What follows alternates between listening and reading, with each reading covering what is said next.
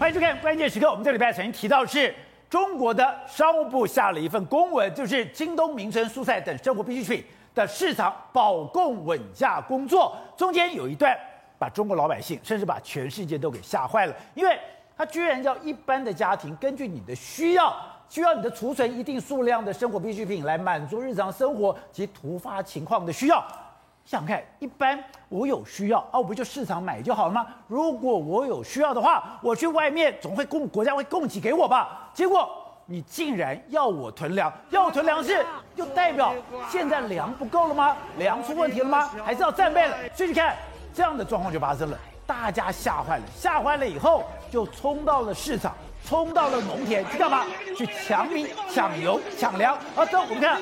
中共当然发现不对了，问题大了，所以赶快出来讲，我国粮食库存充足，口粮绝对安全，甚至讲今年是大丰收，库存处于历史高位，但没有用，抢的状况依旧发生当中，而且再根据统计是，现在不但是抢，重点是它的供给慢慢减少，因为因为我们看到农田越来越少。现在不是讲吗？我要脱贫，脱贫我就要把农村人口往都市里面放。当你把农村人口往都市里面放的时候，农村人不就变少了吗？农村人变少了，谁来耕田呢？所以现在废耕的土地竟然越来越多。好，在这一段里面有两位来宾加入讨论。第一位是大家非常熟悉的资深媒体人黄创创，你好，大家好。好，第二位是资深媒体人陈东豪，大家好。好，正好，刚刚讲的是中国商务部，每一次你干嘛发一个公文？发一公文说：“哎，你每个家庭根据自己的需要，你要去储存一些日常需要的用品。大家想，要打仗了吗？缺粮吗？出了大事吗？就看到开始去抢了，抢了以后，政府马上讲：啊，没有哦，不用担心，不用担心哦，我们现在丰收，我们现在库存到了历史高位哦，谷物基本自足，口粮绝对安全。但老百姓已经不相信了，这种状况。”还没有停歇，哎，这个人龙哦，是在铁门还没拉开之前，然后，然后，然后，然后呢，就在那边等。然后你看这么快都没跳窗过来。对，你看旁边这个、这个、这、这个店员，你看，哎，这个店员多壮啊，都撑不住。对，扛不住哎，然后一直挤，一直挤，一直挤，就是挤进去要冲进去去买粮食啊。你看，那他们冲进去买什么呢？他们去抢米，第一个先抢。他们抢米又抢到什么？打起来，你看看，大家你看。一包一包都是米哦，然后大家就拿，然后呢，有人好不容易抢到时候，还有人去抢别人手上的米哦。一般来说我们了不起，你看 抢不到就算了嘛，那就就就连别人手上的米都抢，所以就非常非常的疯狂，甚至这种抢之后，你看连老人家都在抢，哎，不是老辈多凶啊，对，不是年轻力壮的抢，是那连那种老人家都跑去抢米，甚至哎，老人家抢抢米，真的我觉得是蛮危险的，对，抢到跌倒，有没有看到？你看这老人家。抢到米之后，哎，开心走出来，哎，叠一个大胶，哎，好险，他身子骨硬，赶快爬起来，你看也不顾哦，也不呼呼，直接先把一包一包的米往外丢，对，赶快先把米往外丢才是比较重，比比较重点，可重点还有人抢到昏倒啊。你看这么多人抢会怎么样？会缺氧嘛，对不对？那你看这女的抢到一半你就昏倒了，然后旁边赶快来急救她。抢米抢成这样，抢到昏倒，这是非常非常夸张的状况。甚至哦，你看也不顾形象，有点像周年庆大拍卖。你在干嘛？那明明就是摆那个，应该看起来是马铃薯的这个篮子，对不对？就大家抢米，你看这个这这个大妈也没得管，直接一脚就踩踏上去，然后把马铃薯踩坏，她也不管，然后就说要从人家头上去抢米嘛。所以这个东西是非常非常夸张的。下个画面我觉得是更夸张，观众朋友一定要看，抢米抢到田里面了，什么意思呢？我超市里的稻米抢不到，我那我那那我那我直接去田里抢，对，抢还没有收割的，回去自己晒，这这个太厉害了，他就抢他一一一一一株一株的稻米。可是刚刚看到那个超市。米还够啊？有这么急吗？不知道，他们有人说够，有人不说不够。可是你白米抢不到，直接抢稻米，这太厉害。而且你看他抢人家手上的稻米，这他们还抢到旁边人家收割，对不对？然后然后有农机，然后一大堆跑去人家田里面，一般田你看看，旁边在割稻，你以为这边在抢粮？一般田只要防麻雀，可中国田现在搞到要防去里面抢稻米的人，所以这是非常非常夸张。整个中国状况就是这么这么的离谱。那你看哦，中国来说，这个代表他们疯狂了啊！对啊，就他们不安到这种程度，他们的恐惧已经疯狂了。那很多年轻人听到这边就是神经病，我现在都上网买了，谁跟你这么去超市？我跟你讲，超上网全部都卖光啊！这个是他们去去去网络上看的嘛，对不对？结果呢，哎，多多买菜是很多那个，尤其是疫情的时候，大家都喜欢多多买菜，对不对？就你看哦，每一个，哎，西红柿没了，干蒜没了。刀削面没了，海南香蕉没了，然后青草啊等等的柿子啊全部都没。我不知道，现在就威胁什么美团的、啊、这个马云是拼多多这几年冲很快，就你现在去拼多多，你要买水果，你要去买新哎。连的干蒜都没了，干蒜没了。你看这边是非常非常多，你看连哎红心火龙果也没了，然后干蒜也没了，然后呢这个所谓包含刀削面你也没了，然后大鸡胸肉也没了，全部海南香料也没了，反正现在能买就买，连白酒都抢光了。对啊，而且它上面还写限购五份哦，然后没有还说你可以去找相似嘛，就全部都是你看。补货中，补货中，补货中，补货中，补货中，补货中，补货中，补货中，补货中，全部都是补货中嘛。所以对于中国来说，现在抢粮已经抢到无可复加。可是他的国家粮食局及储备局局长齐云都出来讲，干嘛担心？我现在是丰收已成定局，库存处于历史高位。哎，我今天的粮食。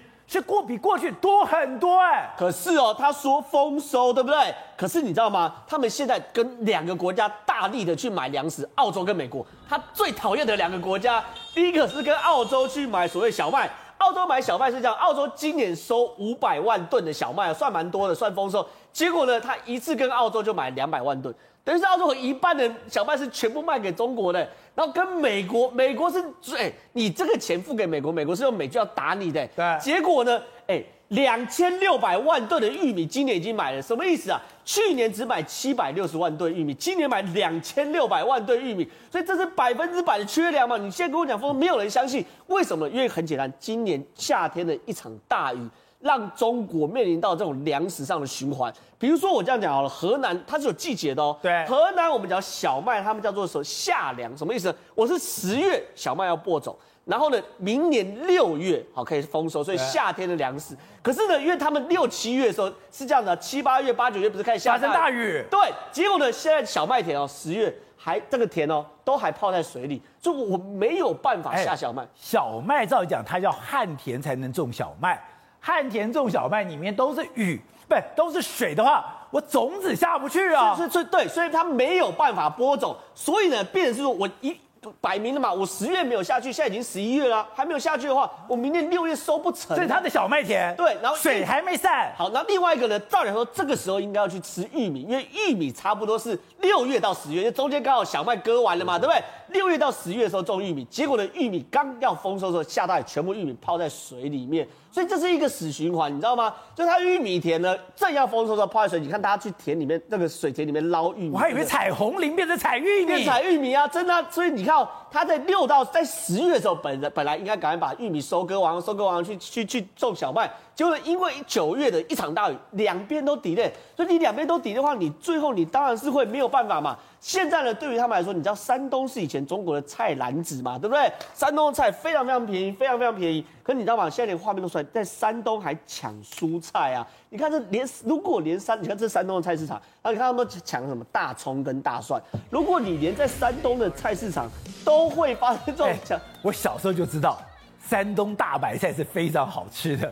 山东是中国有名的菜篮子，连这个菜篮子的地方都在抢菜。山东就是要大饼包大葱嘛，对不对？这最好吃的，就你看，连这个都这边，如果连山东都要抢菜的话，那中国，哎，你知道韩国最好吃的泡菜？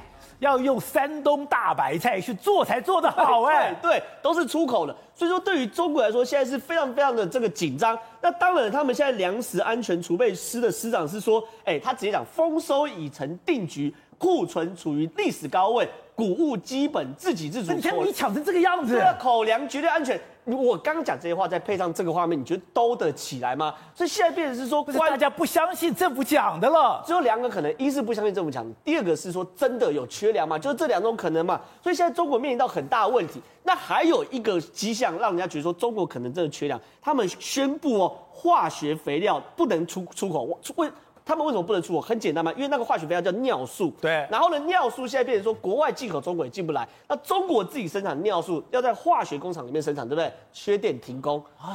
高污染，对，所以说他们现在的这个化学的尿素，对不对？没有办法合成，没有办法合成的话，变成说里面的尿素自己中国人都不够，他就不能出口。就你知道吗？韩国变成国安危机。这跟这跟韩国有什么关系？因为韩国九十八呃七八成的尿素都从中国进口。那中国现在自己尿素都不够了，所以你知道吗？那韩国缺尿素会怎样呢？韩国现在是排队去买尿素啊，变成是中国排队买菜，韩国排队买尿素，这是韩国人排队买尿素的东西。原因很简单，因为像大卡车里面都要加尿素，它引擎才可以正常运转。哦，是这样子啊，它有非常多用途，它有化，它可以做化肥，也可以做大卡车里面的重要的剂。结果呢？你看他们这边韩国大量大量，你看大卡车全部在排队，对，去买尿素啊。所以说，对于整个世界的供应来说，因为中国这个状况确实让大家觉得说完蛋了，会不会造成粮食短缺的断裂？好，村长，刚刚如果没看到画面，你可能想象，虽然中国保证说我今天粮食充足，可是老百姓已经不相信了，因为你曾经讲过，物价跟老百姓的心切信心是最有关系的。另外有个数字，我觉得太夸张了吧？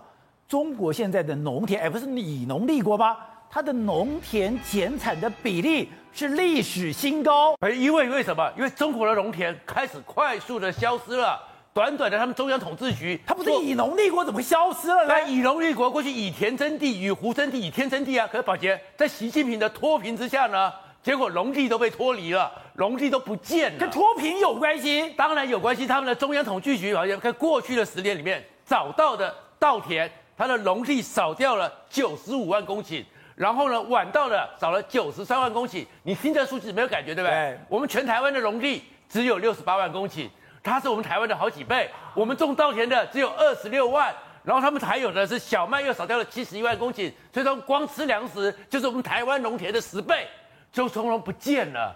所以你说中国这几年来扫掉的农地是台湾农地的十倍，那十倍的农田，那怎么去养这些虎口？而且宝杰还有东西是，他们有些数字还没出来的，有三百八十万的公顷呢，是过去的时候在邓小平、江泽民想要去种粮食嘛，他们讲说每天就想到很多人吃不饱，对，所以呢，对，把十四亿人喂饱是中国最大的责任，所以呢，有百分有三百八十万公顷是在二十五度的坡地以上，所以水一冲就没了，有五百公顷呢是在东北。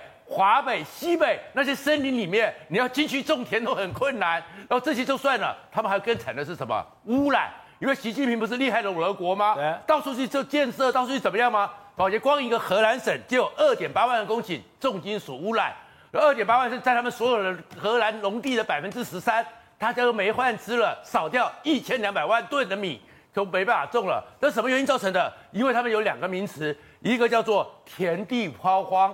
一个叫做农村空心，什么叫田地抛荒？因为你习近平要脱贫嘛，你种农地、种农田，你赚不了钱呐、啊，你不能脱贫啊，哦、你就是平民，大部分都在农地里面、农田、农村里面，农田里面那个背朝天、肚子朝地，你怎么去活下去呢？所以大量的人，你要去建设，你要开马路啊，盖房子啊，让人家看起来去城镇里面，呃去城镇啊，所以一点六亿人，农村的年轻人。被移到了城市里面去了，哦，是这样吗？那所以整个农村里面都已经没有人可以去种田啦。所以宝杰，你看这个就是他们去看过去开发的良田，现在叫做土，整个叫抛荒，走过去半天没有田地，没有人在种，然后最后呢，一个农村里面呢只剩下一个老伯伯。宝健，你知道他几岁吗？七十五岁。七十五岁没有子孙，没有邻居，所以公安帮他拉，公安去帮他拉，才能够这样子。三个公安要帮这个老伯伯去种田，他们在农村里面也没有聋人了。对，他现在当然要营造非常温馨，说中国的民警帮忙耕种，但问题是。你中国的农村到底是缺人缺到什么程度？你要中国的民警帮忙耕种？对，而且他们要拍一个纪录片，说你看我们是军民合一，我们多好。可是大家看到是七十五岁老伯伯，你这么辛苦，而且是这样子在那边弄，而且宝杰，你看那脱贫脱的结果是什么？你还是用这个最古老的木犁，对哈、哦，慢慢拖，慢慢拉。到底你把农村的建设搞到哪里去了？然后刚才讲说，不是习近平做了很多要给我做厕所吗？做道路吗？盖房子吗？要盖一个平房让你住进去，不要再住那种很破旧的房子吗？对，不要再做破房屋了。田地都被破坏了，田地都没了，因为你在弄的时候水路也没了，稻田农田也没了，所以整个农地的损失，粮食就越来越少了。那越来越少怎么办呢？你说结果呢？他们还有另外一个问题，缺钱。缺钱没办法去改善，所以现在呢，买入钱这个习习惯又出来了。怎么样缺钱？地方缺钱，地方缺钱，到处缺钱。所以呢，他们本来讲说，哎，农民我要照顾你嘛，所以农民该种出来的东西，你一定要赚钱，你一定要卖到其他地方去嘛。他们政府是说，哎，像农民你要送生鲜出去，对不对？送青菜出去的话，有个绿色公路，我是不收你过路费的。哎，可是呢，在地方上缺钱。到处找理由说你必须缴钱，所以在吉林那边的保险，你看到没有？然后车子里面呢，他送了很多青椒啊什么的，但是有个芥菜。对，但芥菜呢，他一说，哎，你芥菜上面呢，你这个东西没有绿色叶子，你呢不属于我这个绿色公路的，我要收你的钱。他说芥菜不是菜，芥菜不是菜，那为什么不是菜？我是在地里面种出来，可是你没有叶子，我硬生生就要收你二十三块人民币，一百块，你这个已经赚不到钱了，还要交出去。然后还有那莴笋呢，莴笋它那个要送去要好看漂亮，所以保洁他把绿色叶子通通拿掉了，拿掉之后，人家就说，哎，你这个是加工品，你这不是绿色的蔬新鲜蔬果，你是加工品，一百零二块。照样给你抢钱，把你给抢过去了，然后还过来了生鲜嘛，对不对？他讲生鲜，就故意挑你毛病，说你这个鱼呢，我看起来不新鲜，你这不新鲜，你就不是绿色公路，你就不是生鲜，所以弄的那个司机出来吃掉一半，证明说它是新鲜的，看我都可以生吃。然后他们这个时候缺钱，缺到什么状况？缺的状况是说到现在地方没钱，对不对？到时候呢，很多地方像那个荷兰那边一个公交车。政府已经发了欠他们公共汽车司机八个月的薪水，所以他们一千多个人拖着车子上街头去抗议，薪水发不出来，我要生活。然后呢，连医院都来抗争，医院的护士和医生他们也没拿到薪水，所以到处都缺钱。他们到现在统计，地方政府欠的是六点五八兆人民币，然后里面呢有二十八十五个城市通通缺钱，里面呢最贵的、最缺钱的是贵阳哦，欠缺百分之九百二十九。然后还有其他城市里面，广州百分之两百，北京百分之两百，除了上海之外，到处没钱。然后没钱之外，然后人也没有，农田也没有。其实现在习近平的问题非常的多。好，董事长，我不理解是在台湾，你只要有一点点经验，就是物价跟心理因素非常重要。你要去控制物价，你绝对不可能让老百姓有那种涨价的预期心理。你怎么？你的商务部居然弄了那一个公文，说一般的老百姓，你按照你家庭的需要，你去自己去存粮。你当时讲，这一定天大地大。这件事情出来以后，老百姓一定去抢，果然抢翻了。对啊，我们当天看到这个公文之后，这个这个完蛋了嘛，这个一定出事情，一定囤货居奇。当然啊，因为很简单的，缺货是涨价的先生。对，大家知道这个玩意要涨价。他就跟你先拼了再讲嘛，你现在看的是一般老百姓，哎，会不会还有那个盘商在也在囤积啊？对，盘商不囤积的话，那个拼多多怎么会缺货啊？对哈、哦，拼多多是盘山供应的嘛，所以全面的缺货。然后现在他开始政府出来喊话，说我们不缺货，对，我们不缺粮，那他会相信你啊？当然不相信了，他他相信缺货啊，对不对？所以这个搞了政府对老百姓失去的信用。是最糟糕的问题。那怎么变这种事情发生？对，怎么会这样子？对，你看见没有？就商务部跟这个粮食管理局完全是大。哎，中国不是一个没有治理能力的国家，它以前最厉害就是它的治理能力很强啊。对，中国的四十年改革开放最杰出的成就是他北京优秀的官员，他北京优秀的官员把整个国家建设的非常成功。改革开放变成市场化以后，但是那时候有一个最重要的基础是中美关系良好。它是世界工厂，然后走向一个世界市场。对，哪个市场？美国市场嘛。所以所有的，包括台商被强迫的，不得不跑到中国去投资；日商、韩商不得不去，因为我们要跟着订单走。对，那美国人下订单，现在美国爸爸跑了，跑了，他妈的惨了，要打仗了。他打仗，所以他就商务部来了嘛，哎，大家存粮。所以这个这个问题就是说，原来很优秀的官员，怎么突然间变得不优秀了？不是。顺风顺水哦，因为当年这顺风顺水，那个官员非常厉害。对，厉害在哪里呢？他很简单，他资源丰富嘛，他那时候一直国国 GDP 一直成长嘛，他所以他这个这个调整起来，对，他调拨能力很强，他有非常多的资源跟资金可以调整。现在十个缸九个盖，十个缸八个盖，十个缸五个盖，就调不过来了。调不过，调不过来的时候怎么办呢？就开始跟大家扯皮了嘛。大家就推卸责任，对，然后这是一个问题，然后第二就整个总资源不足，另外就中美关系不好嘛，然后中美关系不好，老美不是老美更坏，他们是约了全世界来包围他，对，就搞得他现在很难过。然后第二个更更严重在哪里？他现在换届，换届的情况之下，他官员本身啊动辄得救，因为你马上就升官了，对，马上离开这个地方了，是马上有有可能，你有可能你出个纰漏，你就垮了。所以在在官员是怎会怎么搞，你知道吧？很简单，每一件事情啊，他都过度。哦，本来是要防卫一百分的，对不对？都给你搞五百分，给你搞到底，老百姓死活不关我的事情，都把你搞到底，搞到底我安全。就顺便你行动，你行动不便，对不对？我我有遵照上面的指示，上面的指示要我怎么做，我把它做足做满了，把它做过分，对不对？就好像很简单，缺电这个事情就莫名其妙嘛。缺电事情你跟我讲，你中央定了一个最高电价，对不对？对最高电价你有给我定那个煤，不不准买煤嘛，对不对？那我怎么办呢？那我就。拉闸停电，我很简单，我怕电价我收不到这个钱呢、啊，然后我这没买不到，我我我现在很简单，因为上有政策，下有对策。你现在不让我涨价，对不对？对那我现在去发电厂，我要我要亏钱，那我怎么办？我就买不到煤，很简单，我没原料，煤太贵了，我没办法，无入不付出，好就只能跟你停掉。对，啊不，路灯也没电了，妈的，这个冬天也 辽辽宁暖气没了。对对，暖气没有了，那东北停电那得了，冻死人了，那零下五十度马上就来了。我们现在台湾现在最快的这个第一个入冬，下礼拜就来了，马上就来。今年是怪是所有的这种偏极端气候都来临了，对整个政府的管制能力急速衰退，这才是他真正的问题。在每一个政府，因为他们这个政府叫中央政府，管制一切，所以什么事情都要听党的，呃，要完全要配合党中央，中央不动，地方不敢动。那好，政府一不灵光，整个都瘫痪掉。现在你看到这个现象会越来越严重，到入冬以后，情况会越来越严重，然后大家会有出现更多的病患，更多的经济的衰退，更多的怪异现象。好，惠贞，另外就是美国现在对付中国，是中国现在最头痛的事情。他现在对付中国来一个新的，这一讲的，我说你是 dirty steel，就是那个脏铁，对，你是脏钢，结果。我就是不买你的钢，哎，对，他现在已经联合欧洲，我现在跟欧洲结合，这个什么手牵手了，对，已经化解了。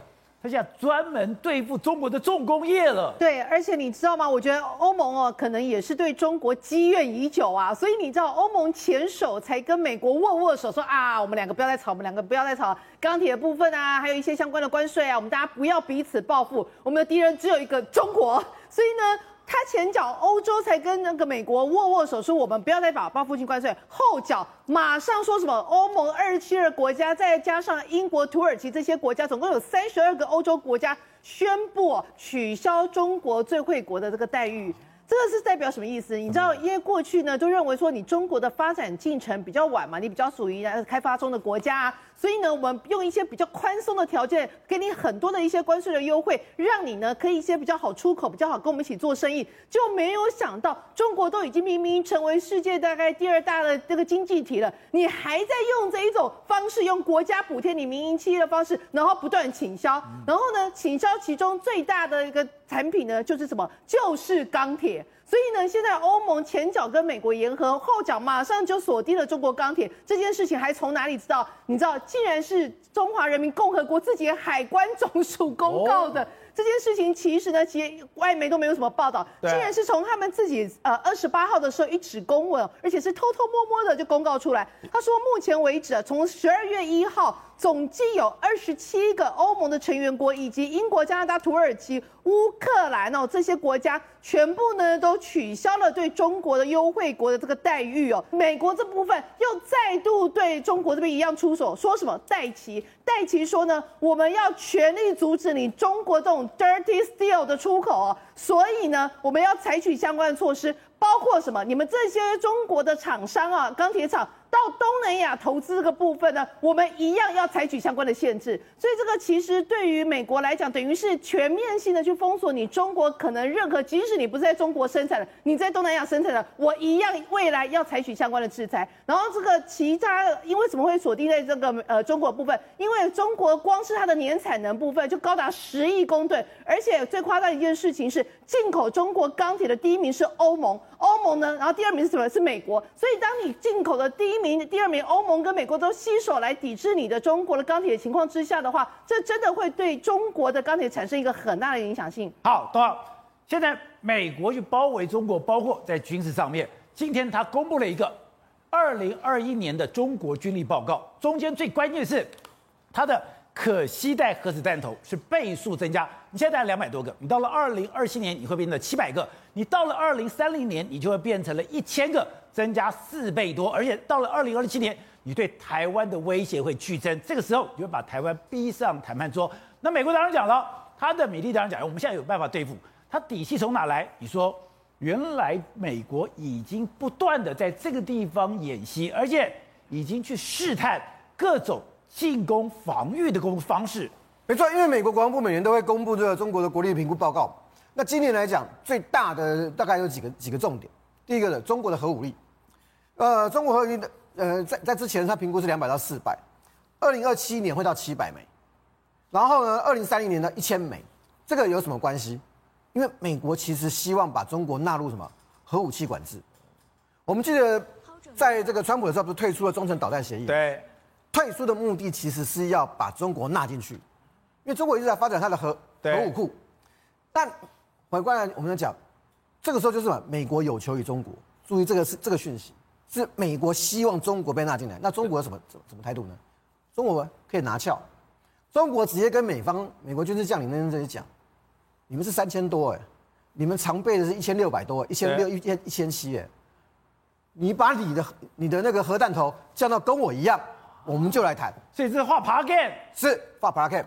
可是这个报告里面就告诉你说，中国一直在增长它的核它的核武力，而且倍数增长，而且很快，它突破一千是一个很重要的上限，因为能够有一千以上的，就只有美国跟俄国，英国跟法国都没有这个这个量。好，然后第二个这个重点里面就告诉你。它会有什么？在二零二七年的时候，可以形成有效的对台湾的压力，真正有效的。比如说以核武力来讲，它是海空潜各方面全方位的三位一体的。对，其实这里面他没有写的是什么？前一阵子大家在留言讲的，在太空中的极音速飞弹，它也是核武力，这个还没写进来。对，已经发展出来了。所以这构成什么压力？这个压力浓缩起来，我们在前面讲那么多，其实就四个字。以武逼统，就是逼台湾走上台胞桌。那这怎么叫以武逼逼统呢？你看到建立这些核武力，包括前一阵子呢，你看到了呢中中国在西南海域所做的那些实兵操演，他就说告诉你一件事情：我有能力反制美国，我有能力反制美国。因为你我还是要讲那个前那个前一阵子那个一百一百四十九架中国军机那个事情。对。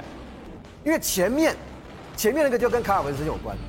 因为那个时候是卡尔文森跟英国的航母伊丽莎白要到南海，对，走太平洋，然后经过巴士海峡进入南海，在进入南海前二十四小时，大概是四十九架还是五十几架，还是五十六架的这个中国军机，以以批次编队的方式做什么？模拟航空母舰攻击。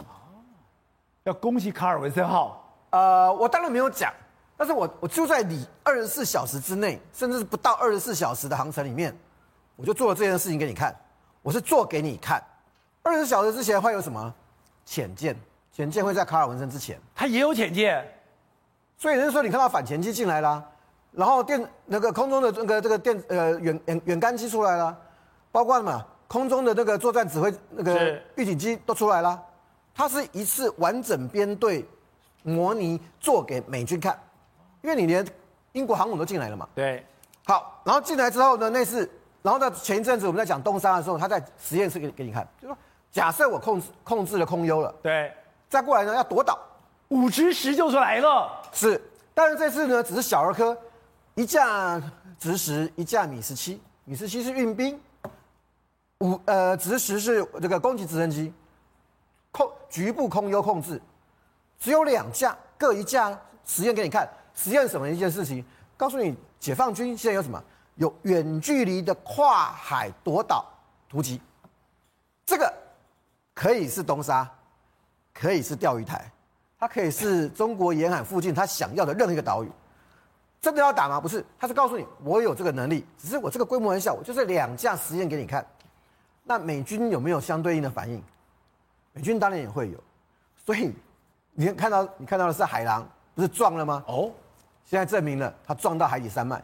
可是它的距离在什么地方是敏感？它的距离是敏感，然后再过来呢，这个卡尔文森也公布，最近也公布了一只袋子，这个袋子呃也让北京方面蛮蛮蛮敏感的。你看到这是卡尔文森号啊，它是 正式 F F 三十五 B 的这个专责的这个航空母舰。你现在看到的是什么？是它在演习甲板起火被攻击了，被攻击才会甲板起火。哦，你看到这个这个就是甲板起火的这个演训。当然你看起来这个好像很轻松，但是呢它因为很重，所以呢，它现在是在做那个动作的练习，对，排演哈。然后呢，这个就是很明清楚，这个是在喷灭那个那个化学泡泡沫灭火。然后这个是搬运伤患，你看到所有这个东西呢，就是卡尔文斯最近做的，然后他的呃这个卡尔文斯最近公布的，然后这个到室内的时候伤患搬运跟这个急救，他为什么做这个东西？这一次的这个这个超这个这个这个呃呃火灾跟这个这个搬那个伤患的这种超越，是针对上一次中国做的那个攻击航母，两个是联动的，但他其实不只是做这些东西，你做攻击航母的演练，我就整个。航母被攻击的演练，因为卡尔文森是旧的旧的航母重新整个改造变成一个新航母，所以他他这第他这是服役以来第一次第一站就是派到亚太地区，尤其是日本，然后到了南海，所以呢对对他来讲，他很多东西都都要重新操练，重重新做准备的。可是你选在南海做。伤患救火，就有一件事情，他被攻击。对，那谁会攻击他？中国，当然是中国嘛。因为南海唯一就是美中冲突的风险存在，所以他就做这件事情。他其实不止做这件事情，他也做了一件很有趣的事情。因为卡尔文森，呃，呃，前一阵子也跟呃日本的准航母啊，这个加贺号在南海做联合操演。联合操演完了，他要他要，呃，他他的他的前进路线很好玩。他去了一趟印度洋，然后回来的时候呢，这一次不走巴士海峡。他绕过，他不走巴士海峡，走哪里？他走马来西亚跟菲菲律宾中间的一个海峡，然后从这个海峡呢，再到了苏禄海，苏禄海之后就到菲律宾海，菲律宾海就回到西太平，到那个太回到太平洋里区域。他稍微绕了一下路，他这是他第二次绕路。为什么绕路？一个是因为中国的那个解放军，你做出那个演习，对；二方面就告诉你，我可以绕路。这个距离你怎么你你怎么做？我不走巴士海峡，我走别的地方怎么办？对，可是你记住，它是因为它是 F 三十五，它飞得到中国，这个对他来讲还是在他的非常那个攻击这个作战半径之内，但是他走得比较远，那这个时候解放军该怎么办？也就是双方啊各自做的一些动作，都是让对方看得懂。